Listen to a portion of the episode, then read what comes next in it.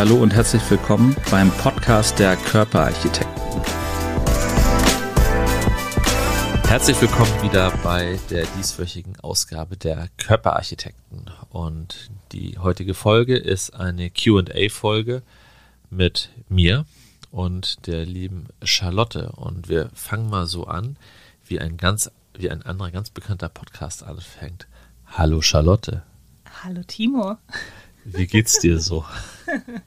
Mir geht's super. Ich Hattest glaube, du eine schöne Woche? Ich hatte eine wunderschöne Woche in der Hanse Ästhetik. Ich war diese Woche sehr viel bei euch mit dabei, konnte in die OPs mit reinschauen. Und unter anderem am Montag haben wir auch eine Brustvergrößerung gesehen. Und das soll auch das Thema von heute sein. Jawohl, also heute QA, alles, was man wissen muss und was ihr wissen wollt zum Thema Brustvergrößerung. Legt los. Ja, also ich finde, es ist ein super spannendes Thema und auch wenn man jetzt mal so bei der OP dabei ist, ich hätte niemals gedacht, dass die OP in wie vielen Minuten vorbei ist? Zwischen 30 und 40. 30 bis 40 ja. Minuten. Das heißt, es ist tatsächlich vergleichbar gar nicht so ein riesengroßer Eingriff. Mhm. Ähm, ja, wie läuft denn so eine OP ab? Von der Narkose bis zu bis den man fertig Implaten. ist. Was machen wir in den 30 bis 40 Minuten? Genau, was machst du in den 30 da bis 40 basteln, Minuten? Basteln haben wir Spaß. also, ähm, prinzipiell ist es so, es gibt theoretisch die Möglichkeit, auch eine Brustvergrößerung in örtlicher Betäubung zu machen oder in der Rückenmarksbetäubung. Das hatten wir auch in dem Podcast mit unserem Narkosearzt schon mal, der Michael Jackson Cocktail, angesprochen. Aber das macht keinen Sinn, muss man sagen. Denn was wir nun überhaupt nicht wollen, sind, dass der Patient Schmerzen hat bei dieser Operation. Und deswegen ist das adäquate Mittel und für mich auch das einzige Mittel, wie ich sowas operiere, eine Vollnarkose. Das heißt, Patientin schläft bei der Operation. Und vor der OP setzte der liebe Gott die Anzeichnung. Das heißt, bei allen Patienten ist es immer so, dass vor, direkt vorher noch einmal in vertikaler Körperprosektion also sitzend, stehend, quasi angezeichnet wird. Das heißt, wir machen die Markierungen, die wir brauchen, um vernünftig operieren zu können. Schönes Bodypainting. Genau, ein Bodypainting. Dabei wird die Mittellinie markiert, dabei wird der, wie ich den, den Gaza-Streifen markiert, das ist die Zone äh, über dem Brustbein, wo man nicht operieren darf, damit die Haut da eben schön fest bleibt. Es werden die äußeren Bereiche markiert, bis wohin operiert wird, der obere, das obere Ende und auch das untere Ende. Und dann markieren wir natürlich auch noch die Position der Narbe. Wobei da immer die Frage ist, wo wird geschnitten? Denn da gibt es ja verschiedene Möglichkeiten. Im Prinzip hat man drei Optionen, wo man schneiden könnte. Das wäre der Schnitt in der Achselhöhle, das ist der Schnitt am Brustwarzenhoferrand und das ist der Schnitt in der Unterbrustfalte. Und von der Beliebtheitsskala her und auch vom Risikogefüge her muss man sagen, der beliebteste Schnitt und für mich auch der, der ästhetisch am besten versteckt ist, ist der in der Unterbrustfalte, denn da liegt er halt optimalerweise in einer Falte. Da verschwindet die Narbe sozusagen. Da verschwindet die Narbe, richtig. Allerdings verschwindet sie nur dann richtig gut, wenn richtig gut geplant wird. Denn es ist von allen Schnitten auch der komplizierteste, denn je größer das Implantat wird, desto größer, desto länger wird auch die Schnitte von der neuen Unterbrustfalte bis zum Nippel. Das heißt, dieser Bogen, der sich da ergibt, wird ja immer länger, je nachdem, was man für eine Implantatgröße nimmt. Und ich muss vorher ziemlich genau wissen und mir deswegen auch mit der Implantatwahl ziemlich sicher sein, was da reinkommt, damit ich eben exakt planen kann. Also wenn ich die Naht plane für ein 250er Implantat und am Ende kommt dann 400 da rein, dann sitzt die Naht nicht mehr in der Falte, sondern mitten auf der Brust. Umgekehrt, wenn ich mit einem viel zu großen Implantat eigentlich geplant hätte und eine Narbenposition anzeichne für ein 400er Implantat, dann werden es nur 250, dann sitzt die Narbe eben hinterher viel zu tief. Insofern, da ist Planung das A und O. Und auch das werde ich häufig gefragt, probieren Sie bei der Operation aus, Herr Bartels, was da denn reinkommt. Da muss man sagen, in den meisten Fällen nein denn wir haben eine sehr gute dreidimensionale Planung vor der Operation. Wir scannen den Oberkörper ein und können schon am Computer alles ausprobieren, was wir wollen. Und die guten modernen Programme sind bis auf 5% genau, was die Vorhersagbarkeit angeht. Und damit liege ich auch gepaart mit 20 Jahren Berufserfahrung wirklich bei ich sag mal 98 Prozent der Patienten sehr, sehr gut, was genau was Plan ist. Bei Klar. Patienten, die eine Asymmetrie haben, eine Fehlbildungskorrektur, da ist das tatsächlich dann mal anders, wo man sich noch ein bisschen offen lässt, aber dann nimmt man vielleicht auch manchmal einen anderen Schnitt und eben nicht den über die Unterbrustfalte, sondern vielleicht über den Brustwarzenhofrand zum Beispiel. Wenn wir jetzt schon so bei dem Schritt der Anzeichnung sind, so Mhm. kurz vor der OP, ähm, die Patienten sitzen dann da ja oder liegen und sind irgendwie aufgeregt die letzten Minuten, in denen sie sozusagen noch nicht schlummern und schöne Träume haben. Genau. Ähm, ist dir das schon mal passiert, dass die Patienten sich in dem Moment nochmal umentscheiden und sagen, pff, nee, ich möchte das doch alles gar nicht. Also ich möchte die ganze OP nicht, Ja. dass die sagen, ich gehe lieber nach Ja. Hause. Ähm, das hatte ich noch nicht, tatsächlicherweise. Wir machen ja im Normalfall zwei Gespräche vor der Operation. Ein erstes Beratungsgespräch, was in etwa eine Stunde dauert. Und dann gehen die Patienten mit allen Informationen erstmal nach Hause, die sie brauchen, um überhaupt eine vernünftige Entscheidung treffen zu können.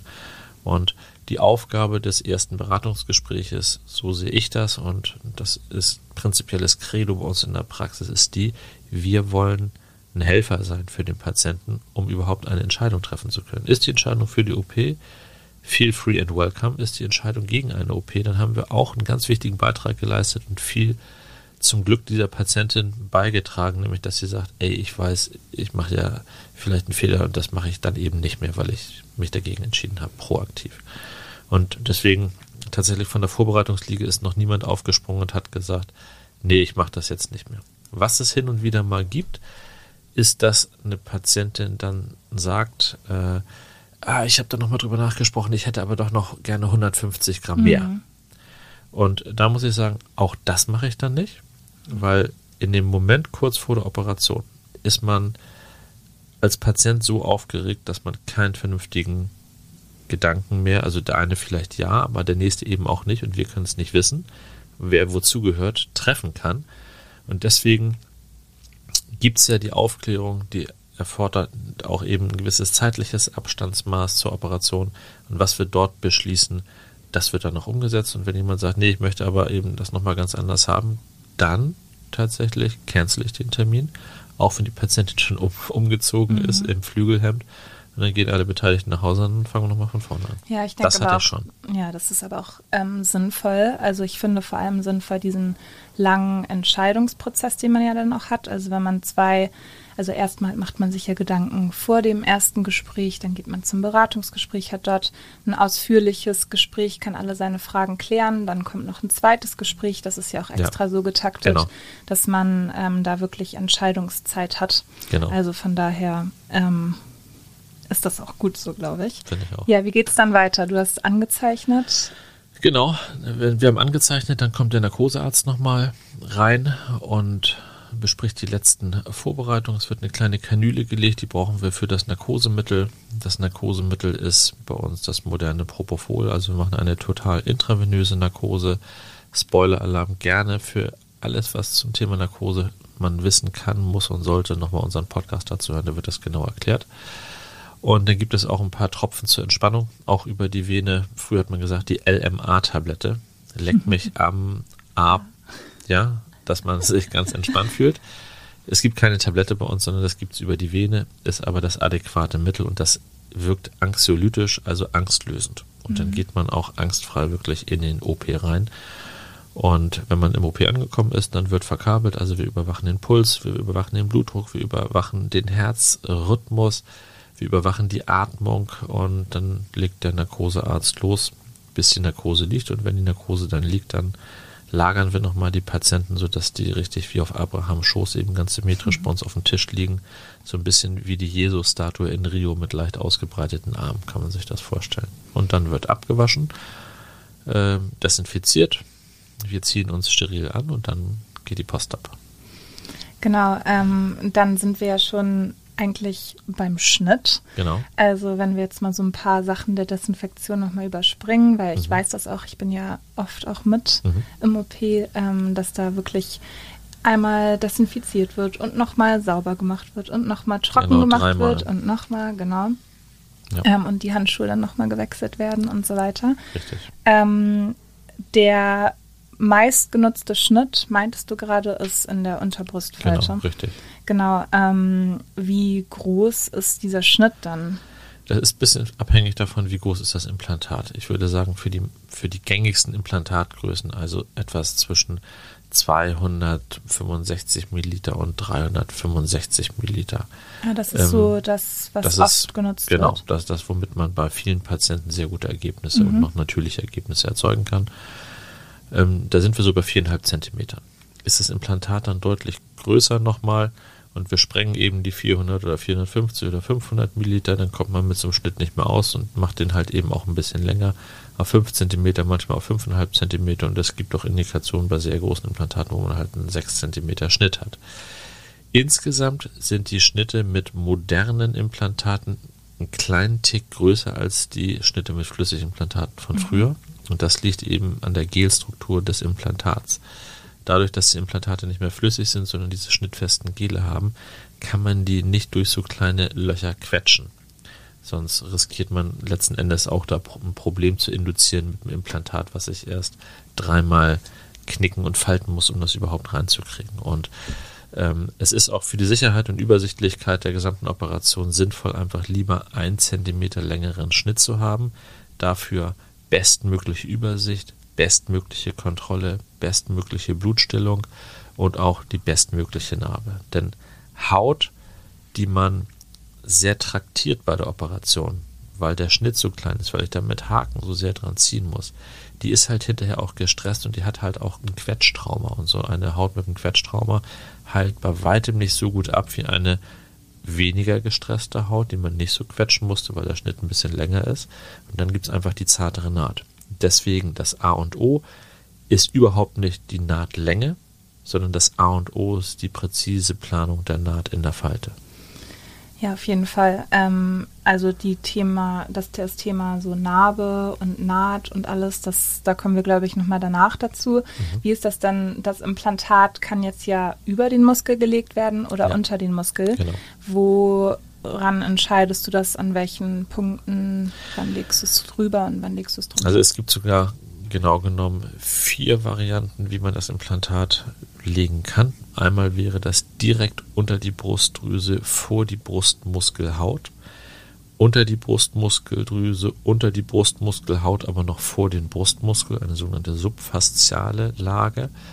Und dann kann man es eben unter den Brustmuskel platzieren und da gibt es dann so kleine Subtypen in einer Dual-Plane-Lage oder in einer klassischen Lage oder in einer vollmuskulären Lage. Das letzteres aber nur bis zu einer bestimmten Größe. Generell bin ich der Auffassung, moderne Brustvergrößerung sollte das Implantat bis auf ultra wenige Ausnahmen im Bereich unter der Brustmuskulatur platzieren. Es hat einfach eine Palette von Vorteilen. Einer der Vorteile ist, dass im Laufe des Alterungsprozesses Haut, Fettgewebe und Drüse altert. Die Haut verliert Kollagen, verliert Hyaluronsäure, wird dünner. Die Lederhaut wird dünner. Das Fettgewebe und das Brustdrüsengewebe, insbesondere wenn man nachher auf den Bereich Menopause und danach hinausgeht, entwickelt sich langsam zurück. Also dieser Gewebsmantel, der wird im Laufe des Lebens leider nicht besser. Und wenn wir damit meinetwegen eineinhalb Zentimetern Gewebedicke starten in jungen Jahren, dann hat man da vielleicht hinterher durch Alterungsprozesse mit allem drum und dann irgendwann nur noch einen halben Zentimeter. Und dann fängt man einfach an, das Implantat zu sehen. Und das wollen wir natürlich nicht. Insbesondere wollen wir das nicht im Bereich des Dekolletés, also wo man Ausschnitt trägt, Kleid, Bikini und so weiter. Kommt noch ein zweiter Punkt hinzu, ähm, warum es vor die Brustmuskulatur nicht so gut platziert ist, weil man bei dieser Lage eben sehr viele Gefäße, die aus der Muskulatur in die Brustdrüse strahlen und diese mit Nahrung versorgen, also Sauerstoff und Nährstoffen, ebenfalls durchtrennt. Und dann hat man in, im Vergleich zur Lage unter der Brustmuskulatur einfach ein erhöhtes Risiko für eine sogenannte Brustdrüsenatrophie. Atrophie kann man sich vorstellen, als ob wir Diät machen. Ne? Essen wir weniger, sind wir schlechter ernährt, dann hungern wir ab. Und wenn die Brustdrüse hinterher weniger mit Gefäßen äh, versorgt ist, dann wird sie einfach eben dünner und hat durch den Druck des Implantats eher die Neigung, einer Druckatrophie zu unterlegen. Und wenn wir unter die Muskulatur legen, erhalten wir eben viele von diesen kleinen versorgenden Gefäße, weil der Muskel ja von unten noch an der Brustdrüse klebt und die Brustdrüse ist besser ernährt und kann deswegen auch dem Implantat viel besser Widerstand leisten. Ja, macht auf jeden Fall total Sinn. Ja. Ähm, ich frage mich jetzt, wenn man das Implantat über dem Muskel hat oder unter dem Muskel, hat das auch was damit zu tun, wie es dann so spürbar ist, also ob es mehr tastbar ist, wenn es da drüber liegt. So würde es für mich so logisch Sinn ja, machen. Ist auch so, letzten Endes. Ähm, schlussendlich geht es immer darum, wie viel eigenes Gewebe habe ich über dem Implantat. Also habe ich eine Frau, die hat ein volles C-Körbchen und ist vielleicht ein bisschen beleibter und möchte auch nicht so ein riesengroßes Implantat haben. Dann habe ich über dem Implantat zwei, zweieinhalb Zentimeter Eigengewebsdicke. Und wenn ich dann ein moderates Implantat einlege, kann ich so ein Implantat, auch wenn es vor der Brustmuskulatur liegt, eigentlich kaum tasten. Das ist aber eher ein seltenes Klientel, sondern die meisten Frauen kommen nicht mit eigentlich einer schon sehr guten eigenen Brust, sondern die kommen eben mit einem A-Körbchen oder Doppel-A-Körbchen zu einem, vielleicht einem kleinen B und sind eben sehr zart und sehr schmal gebaut. Das heißt, der gesamte Eigengewebsmantel ist eben sehr dünn. Und bei den Frauen wäre es dann sofort so, legen wir die Implantate vor die Brustmuskulatur, ja.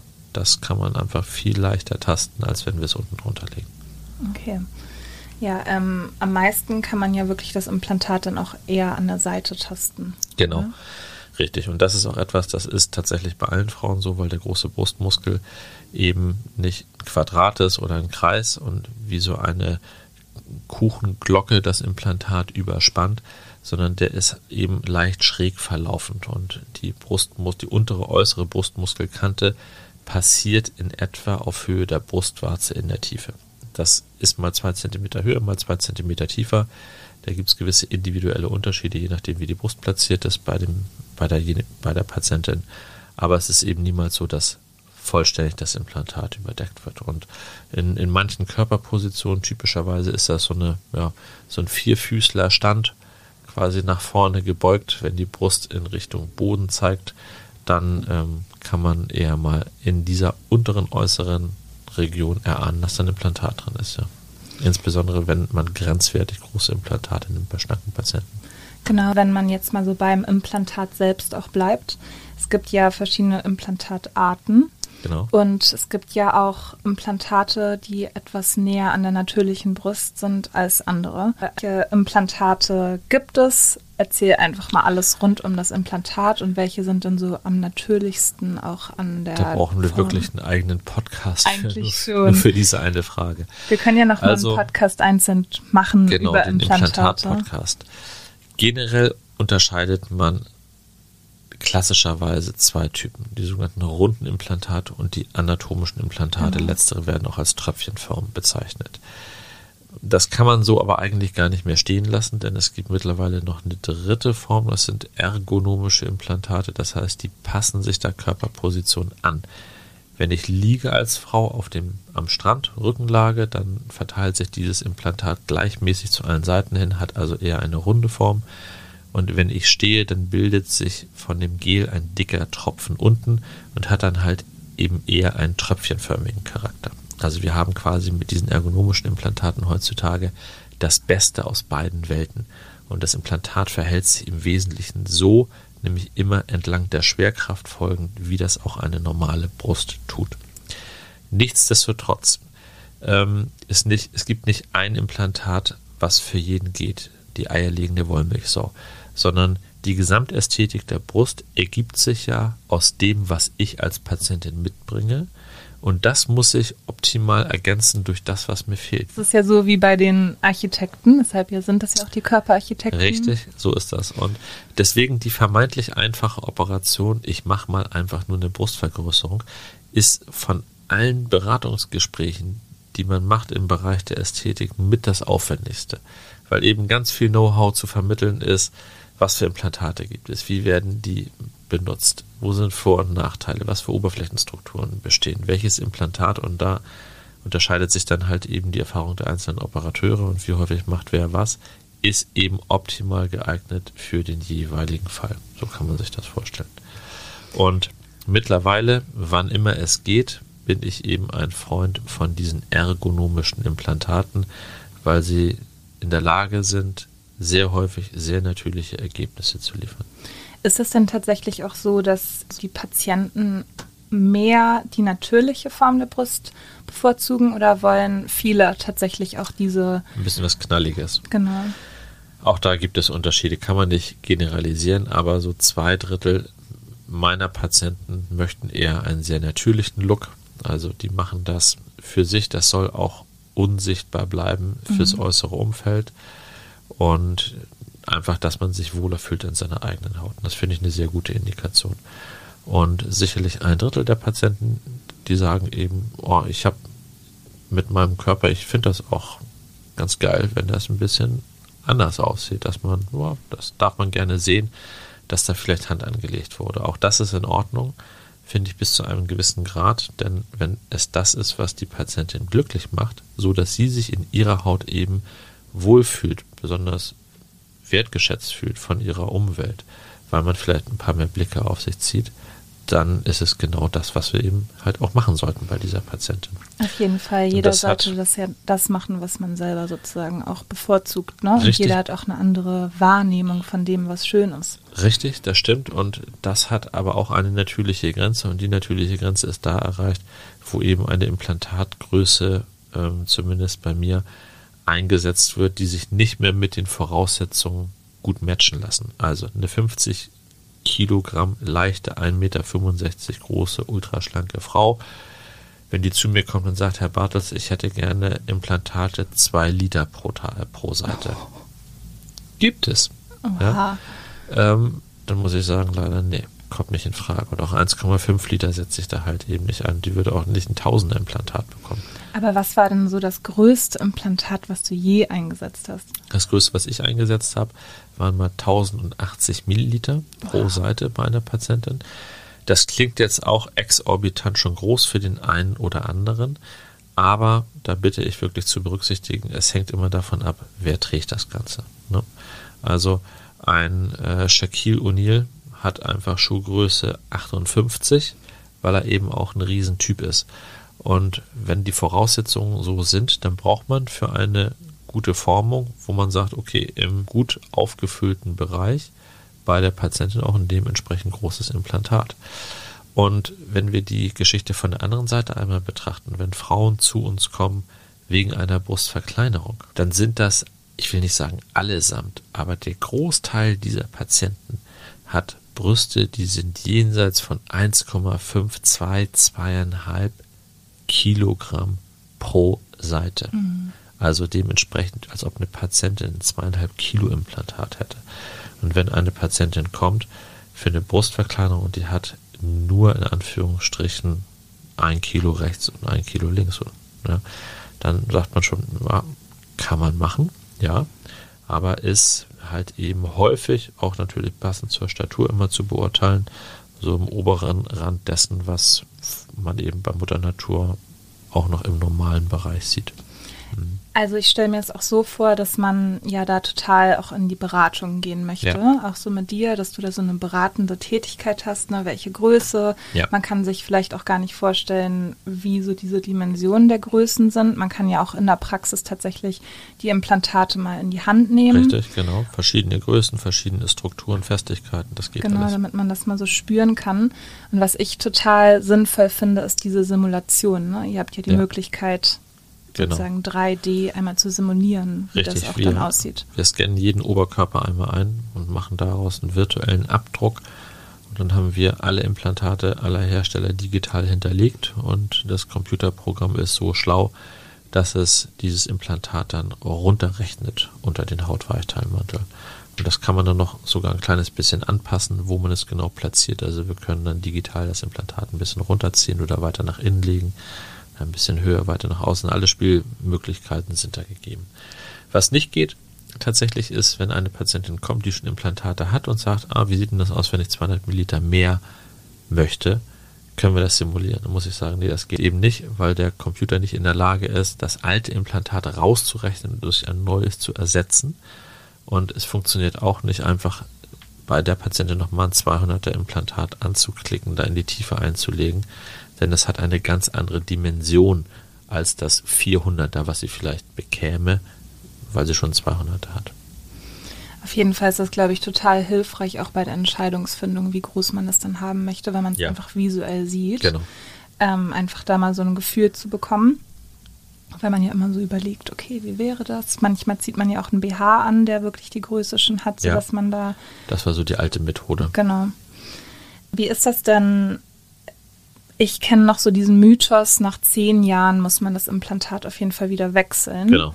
Nun ist das ja auch ein Eingriff, wenn man Richtig. sich überlegt, okay, man entscheidet sich für Implantate für eine Brustvergrößerung und dann weiß man aber, okay, in zehn Jahren wartet nochmal eine OP ja. auf mich und da kann ich das Ganze nochmal machen. Genau. Ähm, ist das richtig?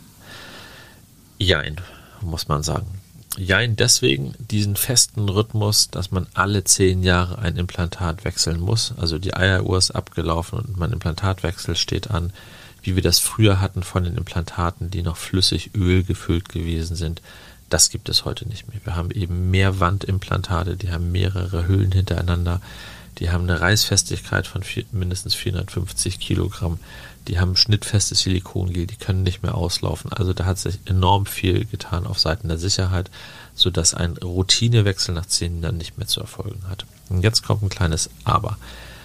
Was man ja manchmal denkt, ist, ah, der Hersteller des Implantates, der gewährt mir eine lebenslange Garantie darauf, das Implantat soll nicht kaputt gehen, dann kann es ja auch lebenslang bleiben. Und das ist nur bedingt richtig, denn der Großteil der Patienten ist ja nicht, weiß ich, 50, die kommen für so eine Operation, sondern der ist vielleicht Anfang Mitte 20, Anfang Mitte 30. Also das sind junge Damen typischerweise, die sich für den Eingriff interessieren und entscheiden. Das ist tatsächlich so. Also dass es mehr jüngere Frauen ja. sind als ältere, die vielleicht ja. dann sagen, okay, nach der Schwangerschaft, nach dem da nach macht man halt, Kindern. Genau, da macht man halt was anderes, aber die meisten kriegen ja auch nicht erst mit Mitte 40 Kinder, sondern dann auch Ende 20, Anfang 30, Mitte 30. Also das ist schon das Hauptklientel.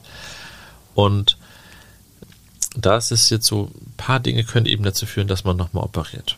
Was, Punkt 1, was passieren kann, ist natürlich, dass das Implantat, was nicht kaputt gehen soll, eigentlich doch kaputt geht. Warum auch immer. Weil man einen Unfall hat, weil man äh, vom Jägerzaun fällt, weil der Gynäkologe eine Probe nimmt und vergisst, dass ein Implantat drin ist und piekst da rein oder weil einfach das Implantat vielleicht das Montagsimplantat war und eben nach x Jahren dann doch zum Problem führt. Und wenn man detektiert, das ist kaputt, jawohl, dann muss es gewechselt werden. Zweiter Punkt ist die sogenannte Kapselfibrose. Dabei handelt es sich eben um eine Narbenbildung um das Implantat. Eine Kapsel bekommt jede Frau. Alle Frauen, die ein Brustimplantat haben, haben eine ganz zarte, hauchdünne fast seidenpapierartige Membran, die das Implantat komplett umschließt. Das ist die normale Reaktion, sich von einem Fremdkörper zu trennen vom, vom Körper. Und dieses nennen wir Kapsel. Was eben nicht mehr normal ist, wenn aus unterschiedlichen Gründen es dazu kommt, dass dieses dünne Kapselgewebe sich langsam verdickt.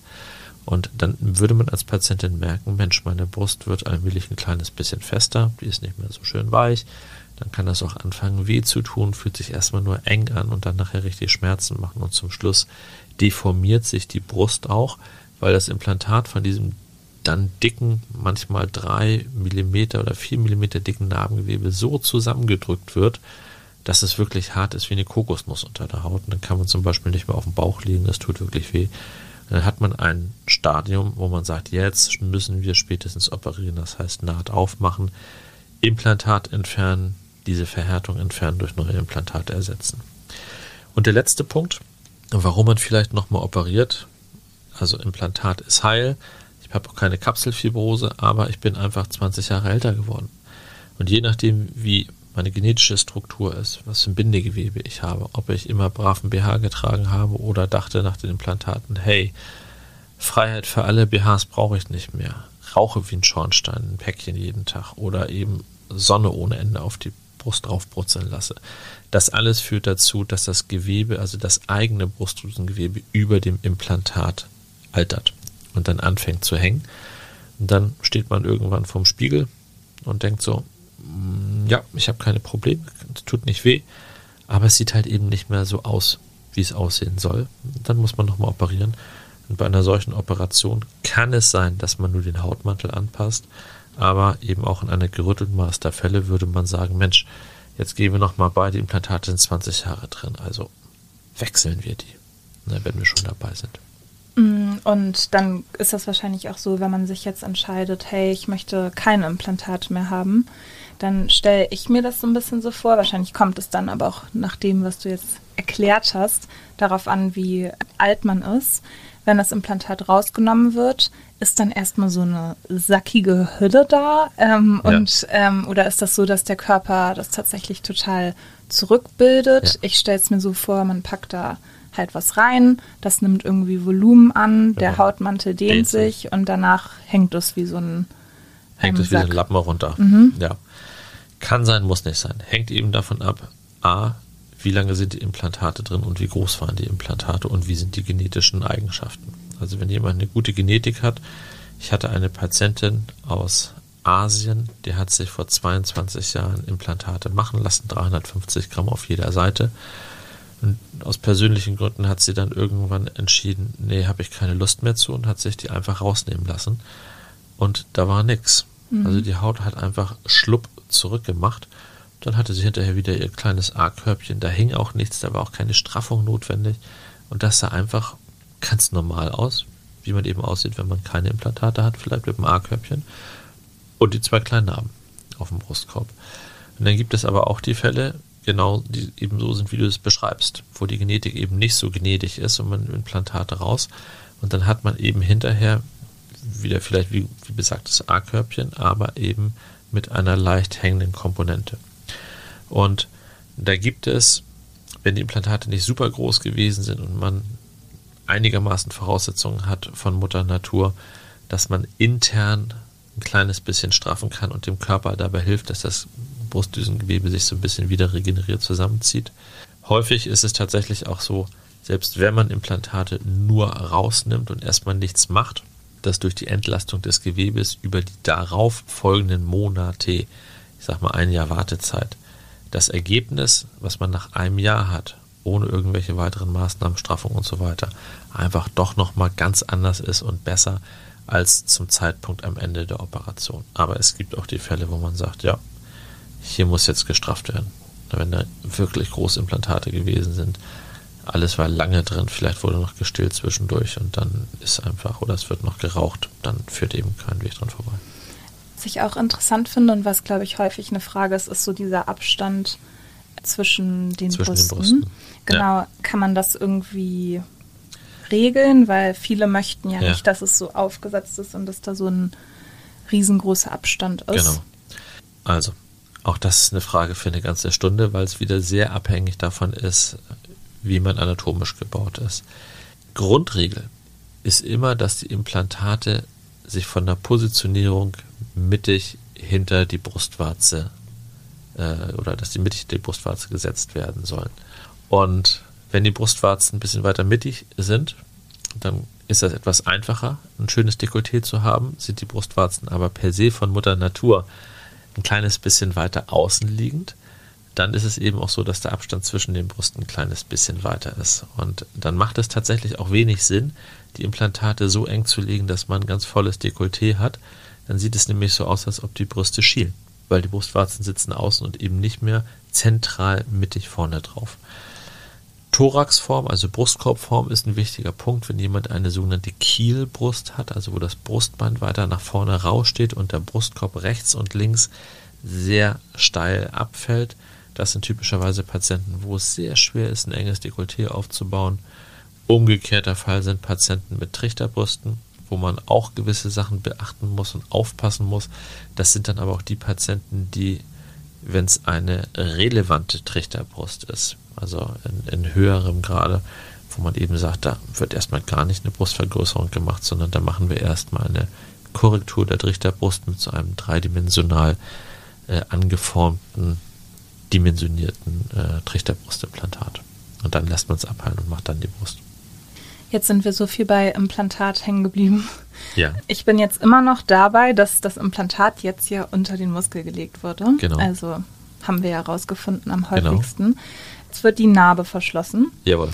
Was muss man bei der Narbe jetzt beachten? Ich habe tausend Fragen. Also ab wann kann man mit der Narbe wieder Sport machen? Wie lange dauert es wirklich, bis diese Brust dann natürlich die natürliche Form hat? Ja.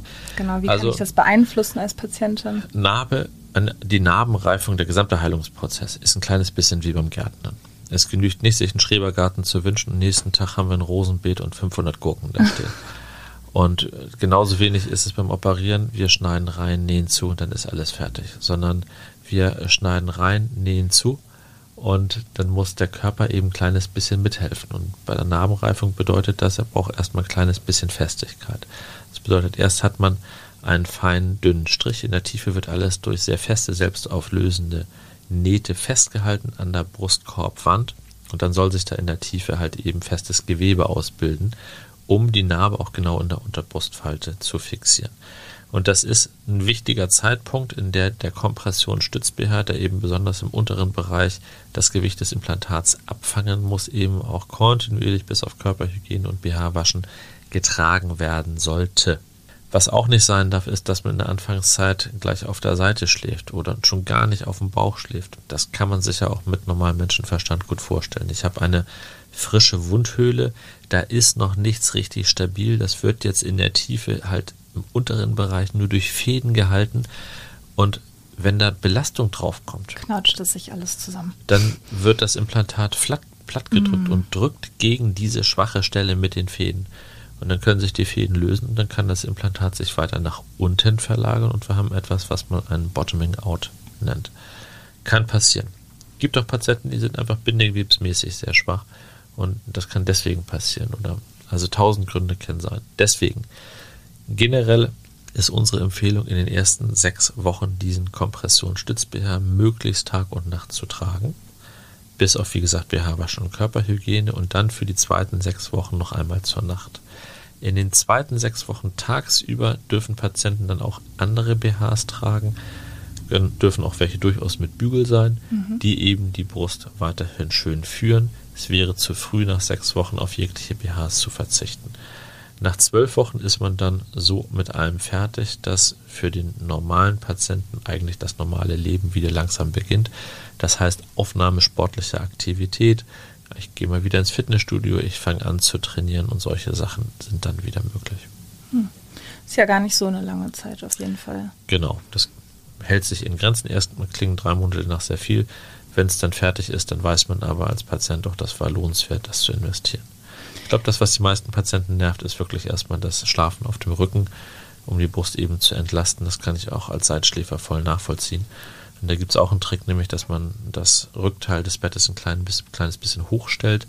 Also falls man verstellbaren Lattenrost hat, dann macht man den ein paar Klicker hoch, so auf 30 Grad oder schiebt ein paar Sofakissen unter die Matratze und kauft sich von einem großen Versandhändler, der einen blauen Pfeil hat als Logo, ein Stillkissen, was in einer U-Form um einen rumschnappt und äh, für 27,95 Euro dort zu stehen ist. Keine Schleichwerbung. Keine Schleichwerbung. Eigentlich müsste ich ja, als wenn ich jetzt echter Podcaster wäre, und sagen, es gibt einen Affiliate-Link unter diesem Podcast, wenn ihr da draufdrückt, In unterstützt ihr den den Show Kanal. Notes findet ihr einmal hier. Genau, in den Show Notes. Aber ähm, vielleicht können wir wirklich einen Link reinmachen, einfach, dass man es gut findet, aber ohne Affiliate-Links. Also es ist einfach nur ein Link, denn mit dem Kissen haben wir gute Erfahrungen gemacht. Genau, so jetzt ähm, investiert man ja auf jeden Fall Zeit, man investiert, Ja. man kann keinen Sport Ja. machen, man investiert, dass man Ja. nicht auf dem Rücken schlafen kann, äh, auf dem Ja. Bauch schlafen kann. Für einige bestimmt schwierig. Man investiert ja auch ein bisschen Geld. Richtig. Wie sind denn so die Kosten für so eine Operation? Für so eine Brust-OP. Das ist von zwei Sachen abhängig natürlich. Erst ist es immer eine leistungsbezogene Operation. Das heißt, ist es eine Standard-OP, es gibt verkomplizierende Voraussetzungen.